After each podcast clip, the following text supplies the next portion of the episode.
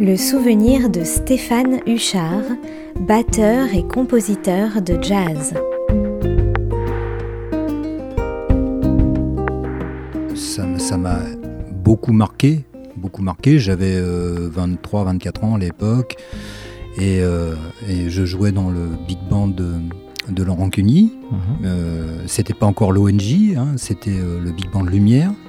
Et Laurent Cuny, étant un grand fan de Gil Evans, avait eu cette idée de l'inviter sur une tournée, une tournée qui est devenue une tournée européenne. On a fait une quarantaine de concerts mhm.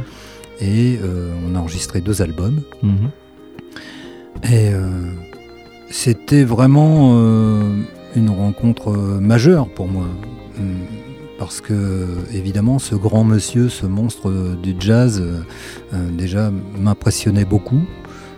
alors que c'était quelqu'un d'une simplicité. Oui, mais c'est souvent le cas. D'une humilité. Mm. Voilà, vraiment magnifique personne.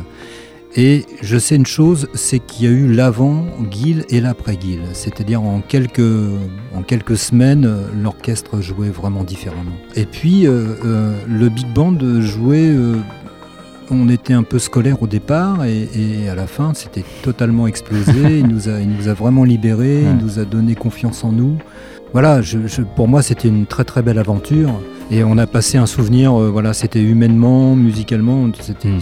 Mm. vraiment, vraiment génial. Mm. C'est vrai que ça compte dans la vie d'un musicien, d'un jeune musicien de jazz de rencontrer ce monstre.